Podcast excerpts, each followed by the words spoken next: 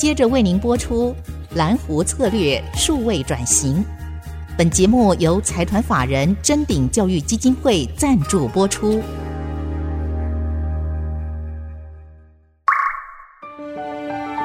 蓝湖策略数位转型，让主持人简真富与您提升决策品质与产业升级，掌握先机。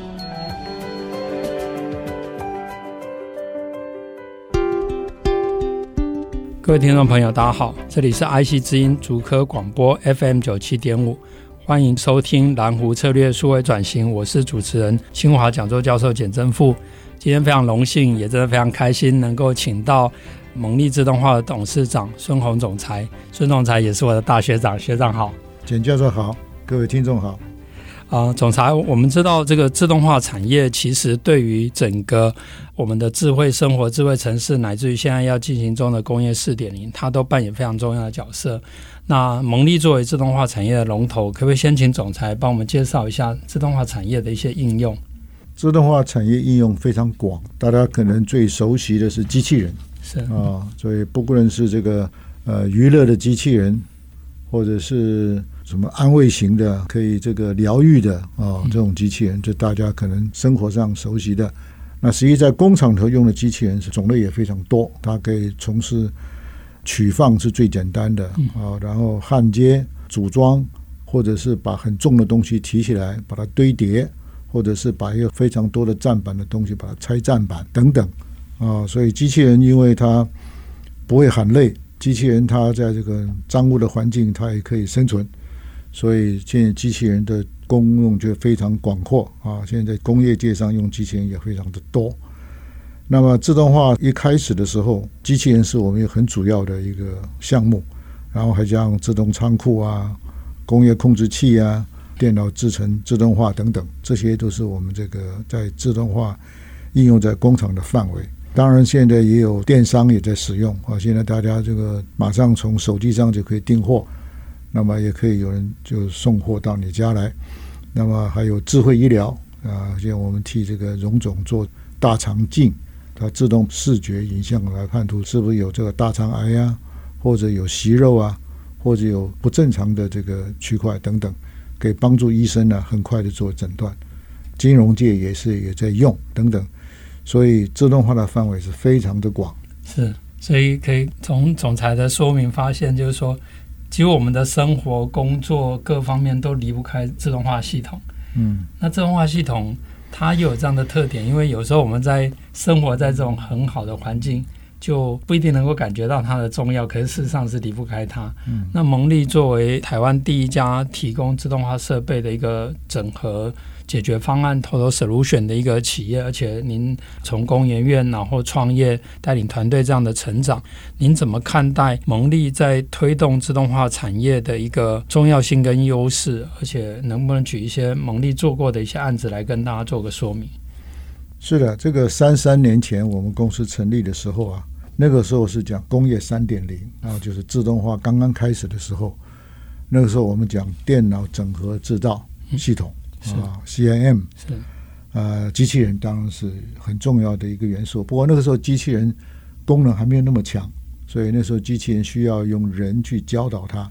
怎么做。好像是机器人它怎么做呢？是由那个师傅手把手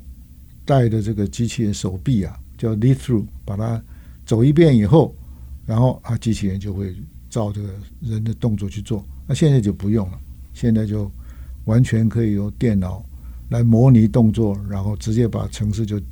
灌进这个机器人的控制器里面，所以现在机器人比以前好用了很多。那加上人工智慧非常好用。不过我们那个时候机器人还在初期，不是太好用啊，需要人去教导它。那个时候刚开始也是自动仓库，要搬运，要怎么把它放上架，上架以后就怎么样把它取出，跟生产线结合。那那个时候也工业控制器，早期的工业控制器就是有点像我们现在这个。电脑的基板就是一个板子就可以来控制了啊、哦。那那个时候刚开始的时候，真的是呃蛮简单的，是八个 bit、十六个 bit 的 CPU 就可以了。那现在当然是非常的复杂了啊。所以我们在三三年成立的时候，我们一步一步的进。那现在已经到了所谓工业三点五进入到工业四点零的时候，所以在人工智慧啊、大数据啊、数位双生啊、啊数位孪生啊系统或智能工厂啊，或者智能控制啊等等，所以呢，它的这个复杂度、智慧的程度，以及不需要太多的人为的介入，而它可以自己做判断，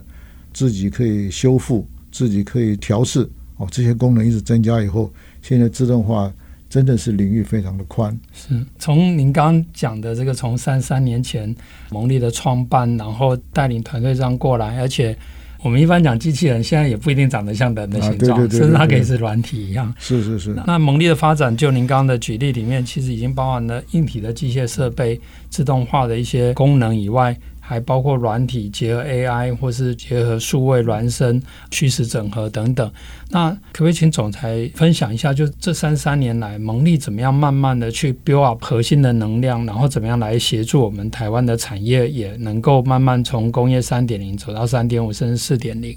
是的，我们这个三四三十五年前的时候，工研院是因为执行政府的这个自动化产业的发展计划，嗯、所以就有一个责任呢、啊。必须把自动化产业或自动化工业建立起来，所以政府也就要求工研院呢，要成立这个商业型的组织，把这个自动化的研究成果能够落实。所以我们那时候成立的时候啊，其实是呃筚路蓝缕啊，因为那个时候自动化它刚刚开始，当然也是一个很好的机会啊，让我们这个所学的跟所研究的事情可以有一个应用的机会。那么刚开始的时候呢，我们就想怎么样来这个公司怎么样的能够有一个跟工业界的合作呢？于是我们就公司的名字叫蒙利，就是联盟并立啊。是。那么就要跟我们的客户、跟我们的供应商来共同成长，所以我们就联盟并立，共同成长。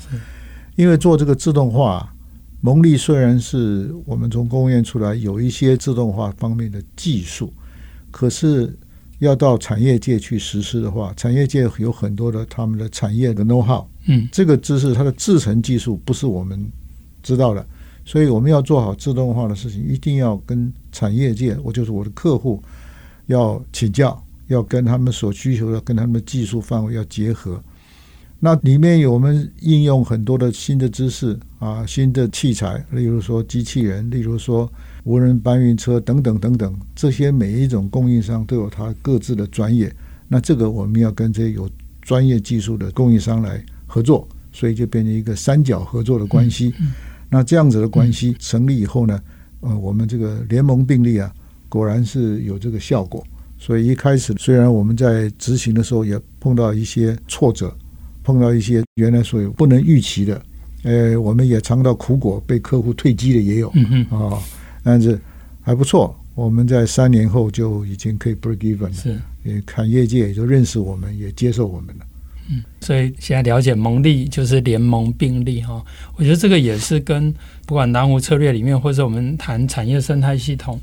它需要有一种叫做协力者，因为整个生态要共生同荣哈。那蒙利当然就是。抱持这样的一个观点，那也变成整个台湾的产业生态系统非常重要的一环。而且您刚刚也提到，我们都知道机械产业在国外很多都是百年大厂、隐形冠军，但是这些日本、德国等等这些的 solution 的缺点，就是说它常常对台湾的厂商是一个黑盒子。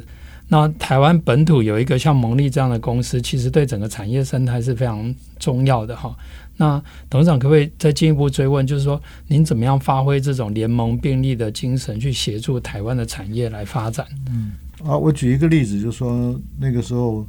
台湾的塑胶射出成型机啊，那个时候的控制还是非常简单的控制，还是用 relay，嗯，啊，用个电控箱。那我们是第一家跟射出机厂用电脑控制，然后有一个 monitor，嗯，有一个人机界面。所以可以把它这个射出的条件可以输入程式灌进去，那就可以全自动的射出了。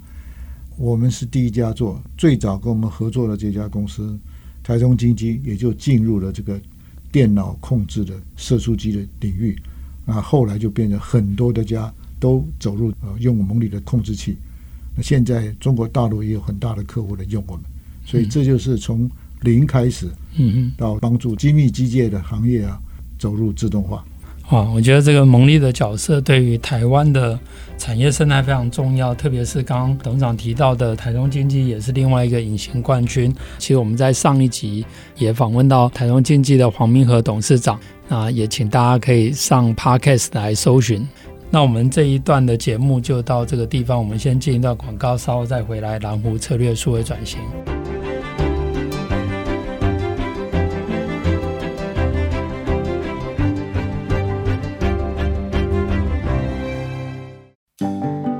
欢迎再回到蓝湖策略数位转型，我是主持人清华讲座教授简正富。我们节目除了在爱惜之音官网可以随选随听以外，也同步在 Apple Podcast、Google Podcast、Spotify、KKBox 上线。欢迎上 Podcast 搜寻蓝湖策略数位转型，记得按下订阅，才不会错过每一集的节目。那我们今天非常高兴，也非常荣幸，请蒙利自动化啊孙总裁来跟我们分享。总裁，您刚刚有提到哈，蒙利站在一种联盟并立的精神去协助台湾的产业。特别在自动化，而且拥有核心的这些能力，比如说跟台中经济非常成功的一个案例。那我们知道说，蒙利也协助台湾的半导体产业，特别是在提升它的自动化、智慧制造的能力。这个部分是不是也可以分享个案例？是我们最早跟这个半导体产业产生合作呢，还是从这个物流方面进来，就是自动仓库啊，因为半导体产业它有很多的化学品。有很多的材料，还有它的半成品或者成品，都需要有自动仓库来储存。所以我们最早的接触是从就这个自动仓库方面的。那么在现在来讲呢，我们就因为我们做这个 LCD 液晶显示器，因为搬送这很大的基板，那刚好现在我们 IC 封装啊，它的基板啊，有 ABF 的载板啊，玻璃载板等等。所以这类也是很需要搬运的设备、跟储存、跟输送的设备。嗯、那我们就因缘际会啊，就进入这个封装测试的这个领域。那封装测试领域头，先从 ABF 载板。那么我们不只做国内的厂商，我们也做到国外的厂商的生意。那么这个 ABF 载板呢，我们就跟客户共同的合作，因为它应该属于半导体的材料的部分。那他们以前自动化程度并不高。所以我们进入以后呢，可以说用相当自动化的搬运、跟输送、跟储存，还有帮他这个流程全部串联起来。那我们还提供他战情室，就是可以透过人机界面可以看到每一台一个搬运设备跟它的机台的状况，啊，还有它这个机台的使用率，还有设备的效能。那整个系统，在这个物流搬运的时候啊。有的时候是什么原因啊？那这个去查出这个原因，那这个原因很可能是他下指令 dispatching 的时候，可能是考虑不够完善，或者它的制程有哪些地方啊有些状况，所以它必须叫停或者调整它的程序等等。那透过这个人机界面，就是这个战情室，就可以把这个现状反映，它可以做决策、做调整。所以我们把这很多技术放到载板的产业、封装测试的产业。就发现说可以帮助他们大大的提高效能，而且把他们良率可以改善，帮他们的人力可以减少，也甚至于可以帮他们以前呢有些不顺的，或者是查原因很难查的，现在都在这个战情室的荧幕上，或者是它的大数据的这个计算或者是模拟上都可以找得出来。所以这部分我认为对他们是很有贡献的。是，我想这也是另外一个联盟并立的一个很好的例子。尤其是董事长刚刚提到的半导体产业窄板 PCB，其实都是台湾非常重要的造园产业，而这背后也更需要像蒙利这样的本土的自动化公司来协助。因为我以前还在某龙头公司借调的时候，其实我们很多时候要去提升刚刚董事长提到的良率啊、生产力、派工等等，但常常碰到一个问题，就是它的运输系统、它的仓储系统。尤其那些国外的，它对我们来讲就是黑盒子，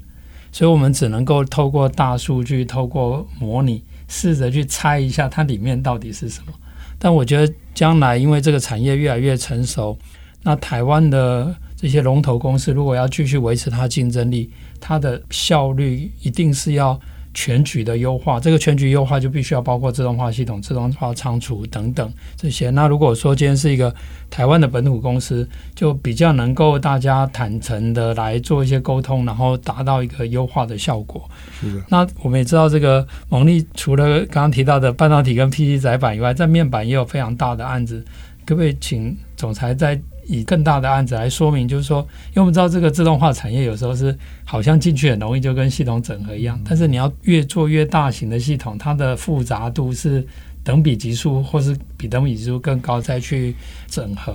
那以蒙利这样的一个处理面板这样超大型的专案，您可不可以分享一下中间的一些发现跟观察？是我们最早接触这个面板行业的是差不多二十年了啊。那个时候面板很小，那时候才是三点五代，嗯，然后后来进入四点五，然后五代，然后到六代。哎，那个时候我就注意到一个事情，因为这个玻璃基板啊越来越大，所以早先在三点五代的时候还可以用着手工推车啊，来把这个玻璃载板推到制成设备这里。到了四代、四点五代就已经困难了，就不太行了。所以就必须要用机器人啊，五代的时候就用机器人，六代就机器人。等到到了六代以上的时候，就发现机器人越来越不好用，因为机器人占地很大，空间占的很大。然后呢，它那个现在说老实话，这个所有的设备这个 footprint 就占地率啊，是大家都很斤斤计较的。嗯，所以你这个机器人一动起来，它原来的六轴或者后来的改成这个水平关节加上升降这样子在走行啊。就是这样子，还是觉得很占空间。嗯，那最后玻璃大到后来的七点五代、八点五代，甚至于这十点五代的时候，那是绝对不可能再用机器人来搬运了。所以这个时候就发现这个 Stalker，Stalker 其实就是其实一个是很大的一个机器人。那我们做到十点五代的时候呢，机器人变成庞然大物了。嗯，这个机器人系统要高达十二米。机器人所搬运的玻璃基板的重量超过两吨，那 crane 本身啊，就是搬运机本身啊，这个重量啊超过三十吨，所以我们在十年前就发现说，哦，未来的发展趋势是这样子的，因为那个时候才是七点五代刚开始时候，未来趋势是这样子，那我们要怎么办呢？所以我们就在台南先建一个厂，那个厂说我们厂房高度就是十五米。因为就连台湾的机械业很少有把厂房盖得这么高的，嗯，可不过那个空间还不够大。后来我们在后里就盖一个更大的厂，高度就十五米，嗯，就标配了。所以我的目标就是要做这个十点五代，哦，那个时候讲十代了，我的机会就来了。所以六年前我们就要做十点五代，那十点五代就要先做一个实验工厂。嗯，要展示给我们的客户来看，所以我们就必须建一个十点五代的设备的实验工厂，设计好做成 prototype，然后在那边来测试它的可靠性、耐久性、它的效能、它的震动，还有客户都要的数据嘛啊，你要耐久性，你就是要可靠性，你就要 MTBF 要测这个数字，那么你这个震动就要量出它的在各种不同在它震动多少多少 G。然后我们要盖一个无尘室，这个无尘室呢是没有办法盖到十点五代这么大，但是我们做一个六代的一个无尘室，嗯，然后这里就做所有的模拟气流分析以后它的无尘室的效果，然后我们再真的拿这个 particle counter，然后拿这个气流的 meter 啊拿到里面去量测气流的速度，量测这个空气中里面的 particle 有多少，要符合这个我们说的 class。ten 等等，就是零点一 micro 的灰尘叫 class ten，啊，这样测也完全合格以后，给客户展示以后，客户就相信了，嗯，接受我们的数据，就给我们下单了。所以这个机会是给这个有准备的人，特别是董事长领导蒙利深耕这个产业，当然就能够十年前就可以观察到这样的一个趋势，然后刚好六年前就有一个符合。而且您刚刚在提到这个十五公尺的这个厂房，我就想到科学小飞侠，不是 无敌铁金刚那个，要有一个够大的一个厂房。对对对对对对对，是的。所以当蒙利做这样的投资，还有这样的过程里面，当然因为刚刚提到大型系统的整合复杂度很难。那我知道蒙利也推动很多数位转型，那可不可以先讲一下，就是说蒙利怎么样去整合这种大型的系统，因为这里面可能需要很多专长的人，然后不同的案子在购。那蒙利怎么来确保这个整合出来的效果是能够符合客户的要求？是越大的系统，越复杂的系统，它的资讯系统就变得非常的重要，因为已经是超过我们用这个人力或者用纸本计算或者用推测的方式能够去处理。因为它这个事情发生的时候，都是要需要 real time 这个 response，而且事实上是要能够预测、能够量测它很多的信号收集起来的目的，就是说我们可以预知啊，能够达到说，哎，整个的 pattern 是不是往这个稳定的情况之下，还是有一点点告诉我们说它已经有个趋势往不希望的方向在走啊。当然，我们可以从 SPC 来做统计的分析来做。其实现在有更好的技术，就是人工智慧大数据分析了。嗯，哦，那这个大数据分析从可视化开始，然后再所谓的透明化，就是把它能够解读出来。嗯哼，然后又可以把它做可预知。嗯，预知保养或可预知它的良率或者是不良率的变化，然后最后来才做这个决策的分析或者来才做决策。那这个越大的系统，客户投资的这么多。那像我们接的最大的案子是四亿美金的案子，这么大一个投资，客户希望它能够回收，希望它有高的效率，不希望它有不预期的宕机或者是产量的下降。所以说，我们就必须给它配备这样子的系统，让它能够不只是设备自动化在走的时候所发生的这种设备的问题，还有它这个制程上所传的数据，还有它有很多时候电力的状况的变化啦。或者是像南部有厂是曾经碰过地震了，地震完以后怎么样了？恢复了，是是是哦，或者等等这些情况，其实都在工业三点五是哇，或者是说往工业四点零前进路上，要把这些技术都能够摆进来，让它良率跟稳定性能大幅的提升。是。我想这也是为什么董事长刚刚提到蒙利特别建这样的实验的工厂，然后实际的去做这些测试，才能够确保给客户一个最好的、最可靠的一个系统。那我们今天的节目就进行到这里，谢谢大家收听，我是主持人清华讲座教授简正富。我们下个礼拜啊，我相信大家一定非常好奇，而且我们一定要回来再继续听蒙利自动化孙宏董事长来跟我们分享。谢谢。本节目由财团法人臻鼎教育基金会赞助播出，启动数位领航，臻鼎教育基金会与您一起终身学习。